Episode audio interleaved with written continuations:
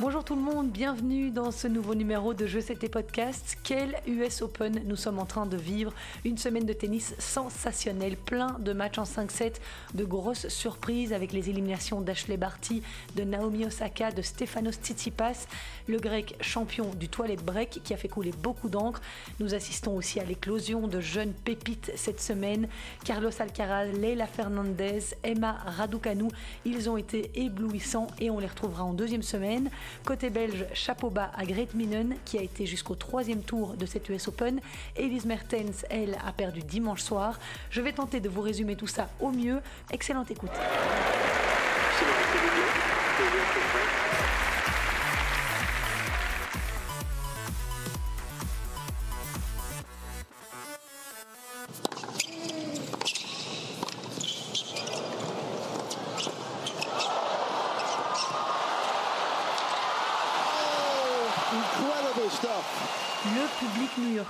De retour dans les tribunes il a eu droit à un spectacle extraordinaire tout au long de la semaine. C'est vraiment du tennis de haut vol que les amateurs ont eu l'occasion de se mettre sous la dent depuis lundi dernier, avec beaucoup de matchs en 5-7 dans ce tableau masculin. J'en ai compté 19 rien que sur le premier tour, 31 au total. L'US Open qui n'a pas été épargné par la tempête Ida. Les dégâts qu'elle a occasionnés à New York ont fait peur à certains joueurs. Mais voilà, ça aura été le seul bémol de la semaine. Alors je vais essayer de vous pointer au mieux un peu les grandes lignes de ce qu'il s'est passé.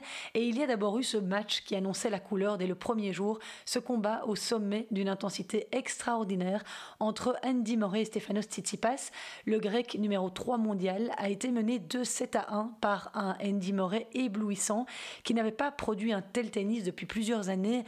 Comme vous le savez sans doute, il a été opéré à la hanche, on lui a posé une prothèse. Et bien quel match Son service hyper efficace, son revers dévastateur lui ont permis de faire douter le grec, mais Murray a fini par céder en 5 manches après 4h48 de combat. Et cela ne vous a sans doute pas échappé. Le Britannique a été très très agacé par les pauses toilettes de Tsitsipas, qui ne s'est pas gêné pour quitter le cours à deux reprises pendant 7 longues minutes. Murray, qui n'est pas le plus zen des joueurs déjà à la base, est allé trouver l'arbitre et le superviseur pendant ces longues pauses pour dénoncer l'attitude de Tsitsipas. 20 minutes every time. And the toilet's right there. What's he doing? What's he doing in there? It's never once taken me that long to go to the toilet ever. Est-ce que cette colère, la sortie de son match, est-ce que l'issue de la rencontre aurait été différente si Tsitsipas n'était pas sorti du terrain? Rien n'est moins sûr, évidemment. Écoutez ce que le Britannique a expliqué en conférence de presse après la rencontre. It's not so much leaving the court, it's the amount of time. Um, ce n'est pas tellement le fait de quitter le cours, le problème, c'est le temps qu'il prend. J'avais parlé à mon équipe avant le match. Il m'avait dit de m'y attendre, de m'y préparer si les choses n'allaient pas dans son sens. Donc j'ai essayé de faire ça, mais vous ne pouvez pas aller à l'encontre de la manière dont ça vous affecte physiquement. Vous savez, quand vous jouez un match d'une telle intensité, si vous stoppez 7 ou 8 minutes, vous vous refroidissez forcément. Et vous pouvez vous y préparer mentalement autant que vous voulez, mais ça vous affecte physiquement quand vous vous arrêtez aussi longtemps pendant le match. It's the fact that it does affect you physically when you take a, a break um, that long, uh, well, multiple times during the match. Quand il a pris son break, c'était juste après le troisième set que je venais de remporter. Un moment aussi dans le quatrième set, quand je menais 0-30, il a décidé de changer de raquette. Je ne sais pas très bien ce qu'il faisait, mais ça ne peut pas être une coïncidence que ça arrive juste à ces moments cruciaux. yeah, it can't be coincidence that it's happening, you know, at those at those moments. Um, et c'est décevant parce que j'ai le sentiment que ça change l'issue du match. Je ne dis pas que j'aurais forcément gagné ce match, mais ça avait une influence sur ce qu'il se passait après ces interruptions.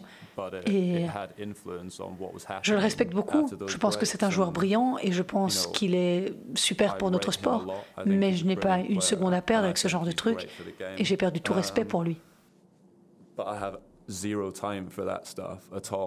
En tout cas, la poignée de main de fin de rencontre a évidemment été glaciale entre les deux hommes.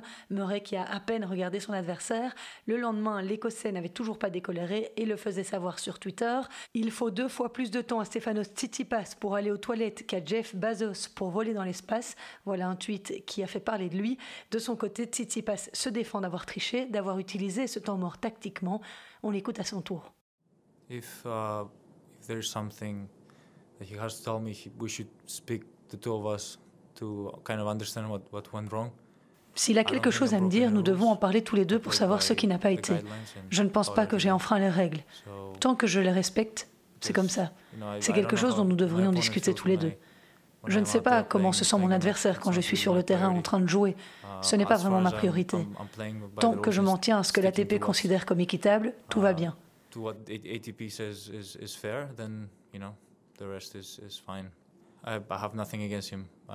Je n'ai rien contre lui. Absolument rien. Je ne sais pas quelle est la règle à ce sujet, s'il y en a une.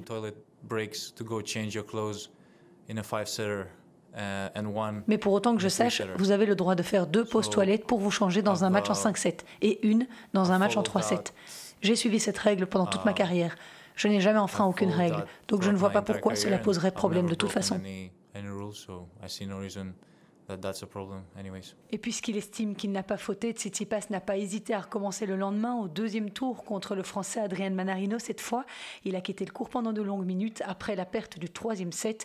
De retour des vestiaires, il a été hué par un public enragé qui n'en avait plus que pour le Français, applaudissant la moindre erreur du Grec.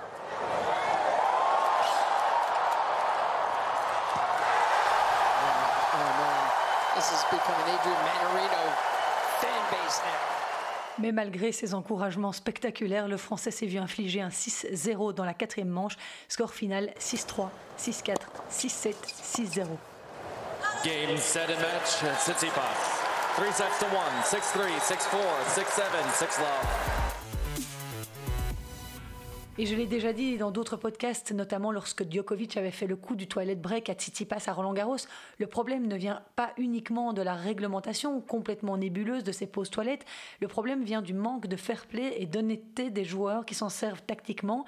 Jamais un Federer ou un Nadal n'ont eu recours à ça en 20 ans de carrière. C'est très dommage de constater que certains en ont besoin. Enfin ça c'est mon avis, ce n'est pas celui de Reilly Opelka qui lui a pris la défense de Tsitsipas en parlant de conditions très humides et compliquées de la nécessité de pouvoir se rafraîchir, certes, mais le tout est toujours évidemment dans la longueur de ces pauses. Il y a eu énormément de réactions sur les réseaux sociaux en tout cas. Et si les pauses toilettes de Tsitsipas ont beaucoup fait parler d'elle cette première semaine, sa sortie prématurée a fait tout autant de bruit. Le grec a été sorti au troisième tour par le jeune Carlos Alcaraz, 18 ans, 55e joueur mondial, coaché par Juan Carlos Ferrero et considéré comme le futur Rafael Nadal. Alors j'ai eu l'occasion de voir son match de dimanche soir face à L'une des surprises du tableau masculin. Et ce Carlos Alcaraz est vraiment impressionnant à voir jouer. Il envoie des missiles dans tous les sens, il a un coup droit sensationnel, prend la balle très tôt, il trouve des angles improbables, il est rapide, il a un mental de dingue, un comportement exemplaire. Le jeune homme est un futur très grand. Il succède en tout cas à André Agassi comme le plus jeune quart de finaliste à l'US Open. Il devient aussi, à 18 ans et 130 jours, le plus jeune joueur à atteindre les quarts de finale d'un grand chelem depuis Michael Chang. L'Américain avait été battu en quart de finale à Roland Garros en 1991. Donc après avoir sorti Cameron Norrie, le français Arthur Rinderknecht, Stefanos Tsitsipas et Peter Goyosdik, Carlos Alcaraz affrontera Auger Aliassime en quart de finale. Le Canadien de 21 ans s'est qualifié pour les quarts d'un tournoi du Grand Chelem pour la deuxième fois de sa carrière, deux mois après Wimbledon, en battant en huitième de finale l'Américain Frances Tiafo, tombeur surprise d'Andrei Roublev. Il a parfois été imparfait au Aliassim, commettant pas mal de fautes directes, mais on sait qu'il a un jeu à risque. Il a néanmoins pu compter sur son excellent service pour s'imposer en 4-7 face à Tiafo. Au Aliassim avait déjà joué un excellent match au troisième tour pour sortir Roberto Bautista Agut. Et donc le choc des teenagers entre Alcaraz et Auger Aliassime aura lieu mardi. Alors en l'absence de Tsitsipas, de Roublev et de Bautista Agut dans cette partie du bas de tableau, la voie est complètement dégagée pour Danil Medvedev qui s'est littéralement baladé cette semaine lors de ses quatre premières rencontres face à Richard Gasquet, à Dominique Kupfer, à Pablo Andujar et à Dan Evans. Pas un set de perdu, 22 jeux seulement encaissés et aucun match de plus de deux heures. Le russe entraîné par le français Gilles Servara l'a dit en conférence de presse, si je joue bien, je sais de quoi je suis capable, c'est difficile de me battre. Donc deux ans après sa première finale en Grand Chelem à New York, avant d'en être demi-finaliste en 2020, le russe affrontera en quart de finale le néerlandais Botic Van de l'un des trois joueurs issus des qualifications qui se sont retrouvés en huitième de finale de cette US Open complètement improbable. Ce joueur néerlandais de 25 ans est 117e à l'ATP. C'est sa première participation à l'US Open et il n'avait jamais fait mieux qu'un deuxième tour en Grand Chelem. Il a sorti Casper Ruud au deuxième tour et s'est qualifié pour l'écart en battant Diego Schwartzmann en 5-7 sur sa cinquième balle de match. 6-3, 6-4, 5-7, 5-7, 6-1. C'était un match de plus de 4 très intense, avec beaucoup de rallyes de fond de cours. Une magnifique rencontre. Une chose est sûre, dans ce bas de tableau, on aura un demi-finaliste inédit et qui n'est pas tête de série. Dans le haut de tableau, Novak Djokovic tient son rang, lui qui n'a plus perdu en première semaine à Flushing Meadows depuis 2006, mais il a été quand même un petit peu bousculé cette semaine, au premier tour par le jeune danois Holger Rune qui lui a pris un set, et au troisième tour par Kei Nishikori qui a lui aussi gagné un set au tie-break avant de s'incliner 7-6, 3-6, 3-6, 2-6. Le japonais que Djokovic battait, tenez-vous bien, pour la 17e fois consécutive quand on parle de bête noire. Mais il faut quand même préciser que ce match face à Nishikori était le troisième le plus long de Djokovic dans un grand chelem cette année, les deux autres étant la demi et la finale à Roland Garros. Donc il a quand même dû s'employer, le Serbe. On est d'accord, il n'a pas encore été réellement mis sous pression, mais on sent quand même que c'est difficile, que l'objectif de ce grand chelem calendar lui met une énorme pression. Est-ce qu'il sera capable de remporter les quatre prochains matchs? En tout cas, ce qui est assez étonnant, c'est que le public n'est pas du tout soutenant avec le Serbe. On n'a pas l'impression qu'ils ont envie de vivre ce moment d'histoire. En quart de finale, Djokovic affrontera Jenson Brooksby, l'une des sensations de cette US Open. Âgé de 21 ans, ce joueur californien vient d'intégrer le top 100 alors qu'il a commencé la saison à la 310e place. Pour sa troisième apparition seulement dans un tableau final en Grand Chelem, ce joueur issu des qualifications est pour la première fois en deuxième semaine. Il a créé la sensation au troisième tour en sortant en 5-7 la tête de série numéro 21 du tournoi, Aslan Karatsev. Cet été, Brooksby a été finaliste à Newport, demi-finaliste à Washington où il a battu des joueurs en forme comme Frances Tiafo, John Millman ou Félix Auger-Aliassime. C'est un pur produit américain passé par le système universitaire. Il a été champion des États-Unis en moins de 18 ans en 2018. Et chez les juniors, il avait atteint les demi-finales de l'US Open aussi en 2018. Brooksby Djokovic, ce sera un match intéressant à suivre, durant lequel l'Américain n'aura rien à perdre sur un cours Arthur H acquis à sa cause. À suivre donc ce lundi en fin de journée. Dans cette partie-là de tableau, on a encore Lloyd Harris, entraîné partiellement par Xavier Malice. Le Sud-Africain a sorti Denis Chapovalov au troisième tour en 3-7 et il avait aussi sorti Karen Kachanov au premier tour alors qu'il était mené 2-7 à 1. Karen Kachanov, ça reste une énigme en grand chelem. Il n'a pas souvent fait des bons résultats alors qu'il peut être vraiment capable du meilleur. Et donc Lloyd Harris jouera contre Rayleigh Opelka qui n'est pas le plus passionnant des joueurs à garder, on est d'accord, mais qui est très en forme en ce moment. Matteo Berrettini, finaliste du dernier Wimbledon, est toujours en course. Il a mis fin au joli parcours du Bélarus Ilya Ivashka, aussi à une surprise en ce tableau à ce niveau-là, mais ça n'a pas été sans difficulté pour l'Italien. Il lui a fallu 5-7 pour s'imposer dans une ambiance électrique. Les récents finalistes à Wimbledon, Matteo Berrettini doit jouer Oscar Otte, l'autre invité surprise allemand de cette US Open après Goyosvik. Ça fait quelques années hein, qu'il est sur le circuit, ce joueur de 28 ans, et cette année, Oscar Otte fait de bons résultats. Il avait pris les deux premiers sets face à Zverev à Roland Garros et il avait fait 5-7 à Wimbledon contre Andy Murray, mais il est rentré dans le tableau final de cette US Open par le chat de l'aiguille puisqu'il a sauvé des balles de match dans deux de ses rencontres de qualification. Dans le tableau final, il a sorti Lorenzo Sonego au premier tour et Andreas Seppi. Oscar Otte est donc avec Goyovzik et Van de Zandschulp le troisième joueur qualifié en huitième de finale de cette US Open, sans compter la wildcard Jenson Brooksby. Donc il y a eu vraiment beaucoup, beaucoup de surprises cette semaine. Alors côté belge, les nouvelles ne sont pas bonnes du tout pour David Goffin. Il a été sorti au premier tour face à Mackenzie McDonald, que je vous avais présenté dans mon podcast de la semaine passée. Une défaite sévère, 2-6, 5-7, 3-7, 3-6. Les temps sont vraiment durs pour le Liégeois de 30 ans, dont la dernière victoire en Grand Chelem remonte au 4 septembre 2020. Il était parvenu à se hisser en huitième de finale de l'US Open pour la quatrième année d'affilée, mais le Liégeois n'était pas prêt physiquement. Il a reconnu en conférence de presse d'après-match avoir un problème au genou gauche. Il sera d'ailleurs out plusieurs semaines. C'est une périostite, a-t-il expliqué, soit une petite fracture de stress. Il faudra certainement du repos. Malgré tout, comme ça semblait aller de mieux en mieux chaque jour, j'ai décidé de tenter. J'ai essayé, mais je n'étais pas prêt. Je manquais de match, je n'avais pas pu m'entraîner comme il le fallait. Je sentais mon genou sur chaque appui. C'est désagréable et frustrant, avec forcément un impact direct sur mon jeu, ma mobilité, ma confiance dans les frappes. Dans de telles conditions, cela ne peut pas passer, quel que soit l'adversaire. Je sais que je n'ai pas gagné un match en Grand Chelem cette année et que cela n'a jamais été dans mes habitudes, mais j'ai aussi le sentiment de ne jamais avoir réussi à bien me préparer et à être au mieux de ma forme dans les moments importants que j'avais pointés. Cela a chaque fois été du rafistolage. Avant Roland Garros, cela allait mieux et je me suis fait mal aux adducteurs. Ensuite, il y a eu la cheville avant Wimbledon. Et quand cela a été mieux, c'est le genou qui a posé problème. Cela ne guérira pas tant que je tenterai de continuer à jouer en étant blessé. Je prendrai le temps qu'il faudra. Voilà ce qu'il a déclaré en conférence de presse. Aucune date quant à son retour à la compétition n'est fixée. Sa participation à l'European Open d'Anvers du 18 au 24 octobre est donc sérieusement compromise. Voilà, et côté français, les nouvelles ne sont pas bien meilleures. Aucun joueur de l'Hexagone, ni joueuse d'ailleurs, n'a réussi à se qualifier pour la deuxième semaine. Ça a été le même constat sur tous les grands chelems de la saison 2021. Le tennis bleu, blanc, rouge signe son pire bilan depuis 131 ans.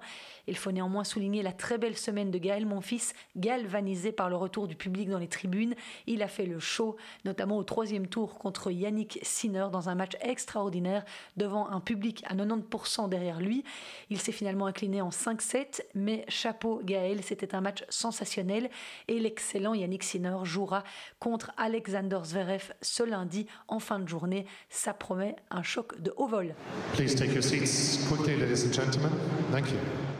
Et pour clore ce chapitre, messieurs, sachez que Marin Cilic a dû abandonner au premier tour de cette US Open contre Philippe Kohlschreiber, alors qu'il avait remporté les deux premiers sets au tie-break. Et c'est un petit événement, puisqu'en 838 rencontres sur le circuit principal, le Croate n'avait jamais abandonné auparavant. Cet abandon marque la 300e défaite de sa carrière. Voilà ce que je pouvais vous dire sur ce tableau masculin, dans lequel il ne reste qu'un vainqueur en Grand Chelem, Novak Djokovic. Il reste quelques jours pour savoir s'il va marquer l'histoire de son empreinte. So basically, I feel like.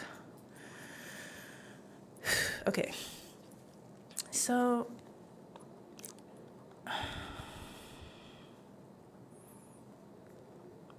Hmm, this is very hard to articulate. Well, basically, I feel like I'm kind of at this point where I'm trying to figure out what I want to do.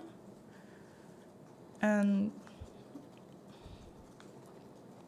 I honestly don't know when I'm gonna play my next tennis match. Sorry. But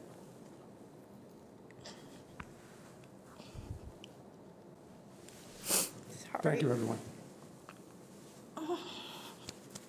Okay, yeah. But I I think I'm gonna take a break from playing for a while. Des larmes de détresse témoignant d'une santé mentale fragile depuis des mois, Naomi Osaka a bouleversé beaucoup de monde lors de sa conférence de presse à l'issue de sa défaite du troisième tour contre la jeune Leila Fernandez. Voici ce qu'elle a déclaré, c'est très dur à exprimer. En gros, j'en suis à un point où je me demande ce que je vais faire et je ne sais pas quand je rejouerai mon prochain match. Quand je gagne, je ne me sens pas heureuse, je sens plus comme un soulagement. Et puis quand je perds, je me sens très triste. Je ne pense pas que ce soit normal. Voilà, ce sont les mots d'une Naomi Osaka au fond du trou hein, mentalement et qui euh, a décidé assez logiquement de faire un pas de côté. Elle a avoué vouloir faire un break dans le tennis. Je vous rappelle qu'elle est coachée par le Belge Wim Fissette. On voyait bien que Naomi Osaka n'était pas du tout dans son assiette sur le terrain lors de ce match contre Leila Fernandez. Osaka avait un set et un break d'avance et servait pour le match à 6-5 quand la jeune Canadienne a renversé la rencontre. En un coup, la numéro 3 mondiale a lâché mentalement. Son langage corporel disait tout. Impossible de dire quand on la reverra sur un terrain et si on la reverra. En tout cas, elle parle de son mal-être ouvertement et ça, c'est assez courageux de sa part. Ça permet de montrer au monde finalement que la carrière de joueur de tennis pro est très exigeante et difficile physiquement, mentalement, peu importe les sommes d'argent qu'on peut gagner, ça reste des êtres humains et il y en a bien d'autres qui ont souffert de dépression mais qui n'en ont pas parlé. C'est très triste évidemment de voir à quel point elle n'est plus heureuse sur un terrain de tennis et j'espère vraiment que cette joueuse exceptionnelle, féministe et engagée trouvera la force pour revenir. Alors cela n'occulte évidemment en rien la magnifique victoire de Leila Fernandez qui a montré son immense talent lors de cette rencontre face à Osaka et qui a confirmé surtout au tour suivant face à Angélique Kerber, ex numéro 1 mondial, triple vainqueur en Grand Chelem. Et cette rencontre, c'est sans aucun doute le match de la première semaine chez les filles. Leila Fernandez s'est imposée 4-6, 7-6, 6-2 en pratiquant un tennis de rêve. Kerber, en guerrière, n'a presque fait que défendre, était sur toutes les balles, mais à 33 ans, elle a manqué un peu de jus en fin de rencontre et a dû mettre le genou à terre. Et cette jeune Canadienne de 19 ans, classée 73e à la WTA, est assez bluffante. Elle est sur le circuit depuis un petit moment déjà. Elle a remporté Roland Garros Junior en 2019 alors qu'elle n'avait que 16 ans et est allée en finale de l'Open d'Australie. Elle est aussi épaisse qu'une allumette, mais elle frappe sur cette balle avec une puissance. C'est fou. On dirait qu'elle ne connaît pas la pression. Dès qu'elle est en difficulté, elle prend tous les risques. Elle va chercher les points. Elle fait preuve d'une grande créativité sur le terrain et il y a beaucoup de certitude dans son jeu. Et en plus, elle a un mental d'acier. Elle est très souriante. Je pense vraiment que nous sommes en train d'assister à l'éclosion d'une grande joueuse. Leila Fernandez est donc en quart de finale où elle affrontera Elina Svitolina au prochain tour. Svitolina, tombeuse de Simona Alep pour la première fois en trois confrontations dans un tournoi majeur. La Roumaine qui est sur le retour après une blessure au tendon d'Achille et qui a commis un peu trop de fautes directes dans cette rencontre. Ce sera le deuxième quart de finale pour Elina Svitolina à l'US Open, elle qui n'a pas perdu le moindre set depuis le début du tournoi. L'autre quart de finale connu dans le bas de tableau opposera Barbara Kreshikova et Arina Sabalenka, tombeuse d'Elise Mertens. J'y reviens tout de suite. Le match de Kreshikova, vainqueur à Roland Garros face à Kerbine Muguruza, a été marqué par une pause médicale controversée. Kreshikova a fait appel au médecin à la fin de la seconde manche pour des problèmes respiratoires, ce qui a coupé l'élan de son adversaire qui menait 6-5 à son retour des vestiaires après 8 minutes 30 d'arrêt. Muguruza n'a en effet jamais retrouvé le rythme et s'est incliné au tie-break. Défaite 3-6, 6-7 de l'Espagnol et une poignée de main glaciale entre les deux femmes. Kreshikova va maintenant affronter Sabalenka, je vous le disais, qui n'a fait qu'une bouchée d'Elise Mertens, son amie et son ex-coéquipière de double. Elles ont d'ailleurs gagné à New York en 2019, l'année où elles ont gagné Cincinnati et Indian Wells en double. La Belge a très bien résisté dans la première manche qu'elle a perdu 4-6. Elle a notamment bien varié pour ne pas se retrouver en échange de fond de cours parce que Sabalenka frappe tellement fort que c'est vraiment très difficile de rivaliser. Elle sert excessivement bien aussi. Sabalenka, elle affiche 287 aces à son compteur depuis le début de l'année. Donc c'est très difficile de retourner. Et le toit était fermé en plus, donc c'était encore un peu plus rapide. Bref, des conditions trop compliquées pour Elise Mertens. Et le deuxième set a été à sens unique puisque Mertens a perdu 1-6. Arina Sabalenka mène désormais 5-2 dans leur confrontation. La dernière fois qu'Elise Mertens a gagné, c'était à Montréal en 2018. Et elle est dans une grande forme, Sabalenka, puisqu'elle compte plus de 40 victoires cette année. Elise Mertens peut toutefois être satisfaite de son tournoi, parce que pour le même prix, elle aurait pu s'incliner dès le premier tour contre la Suédoise Rebecca Peterson, où elle a dû sauver 6 balles de match. C'est quand même la quatrième année consécutive que la Limbourgeoise atteint les huitièmes de finale de l'US Open. Mieux, c'est même la quinzième fois d'affilée qu'Elise Mertens atteint au minimum le troisième tour en simple dans une levée du Grand Chelem, preuve de sa remarquable régularité au plus haut niveau.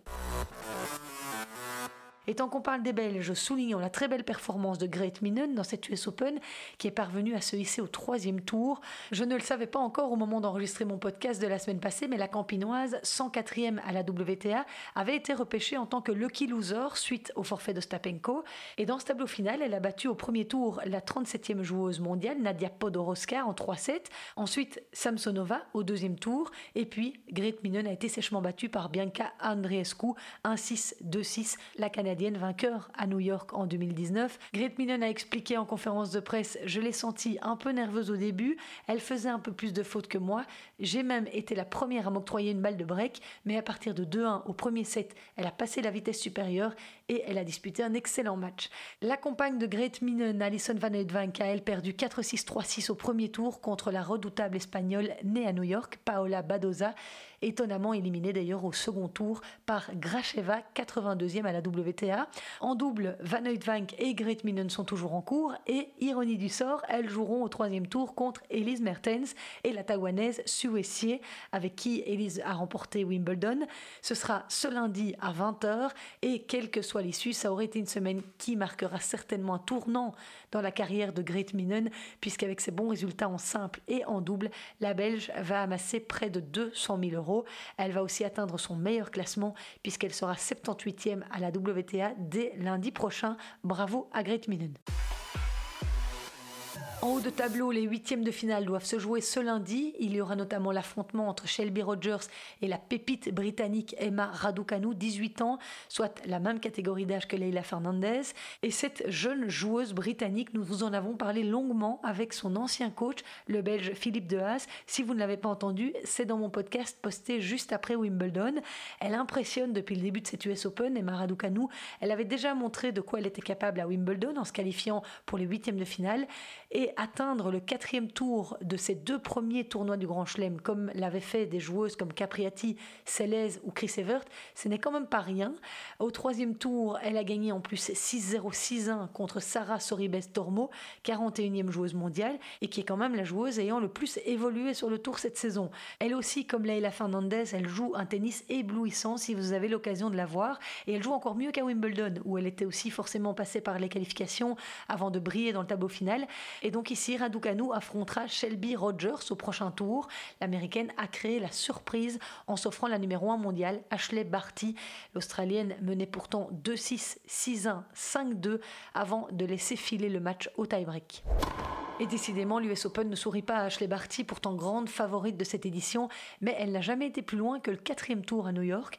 Quant à son adversaire Shelby Rogers, elle sauve l'honneur dans cette US Open puisque toutes ses compatriotes ont été éliminées en première semaine. Il est avec Coco Gauff, Sloane Stephens, Daniel Collins, Jessica Pegula.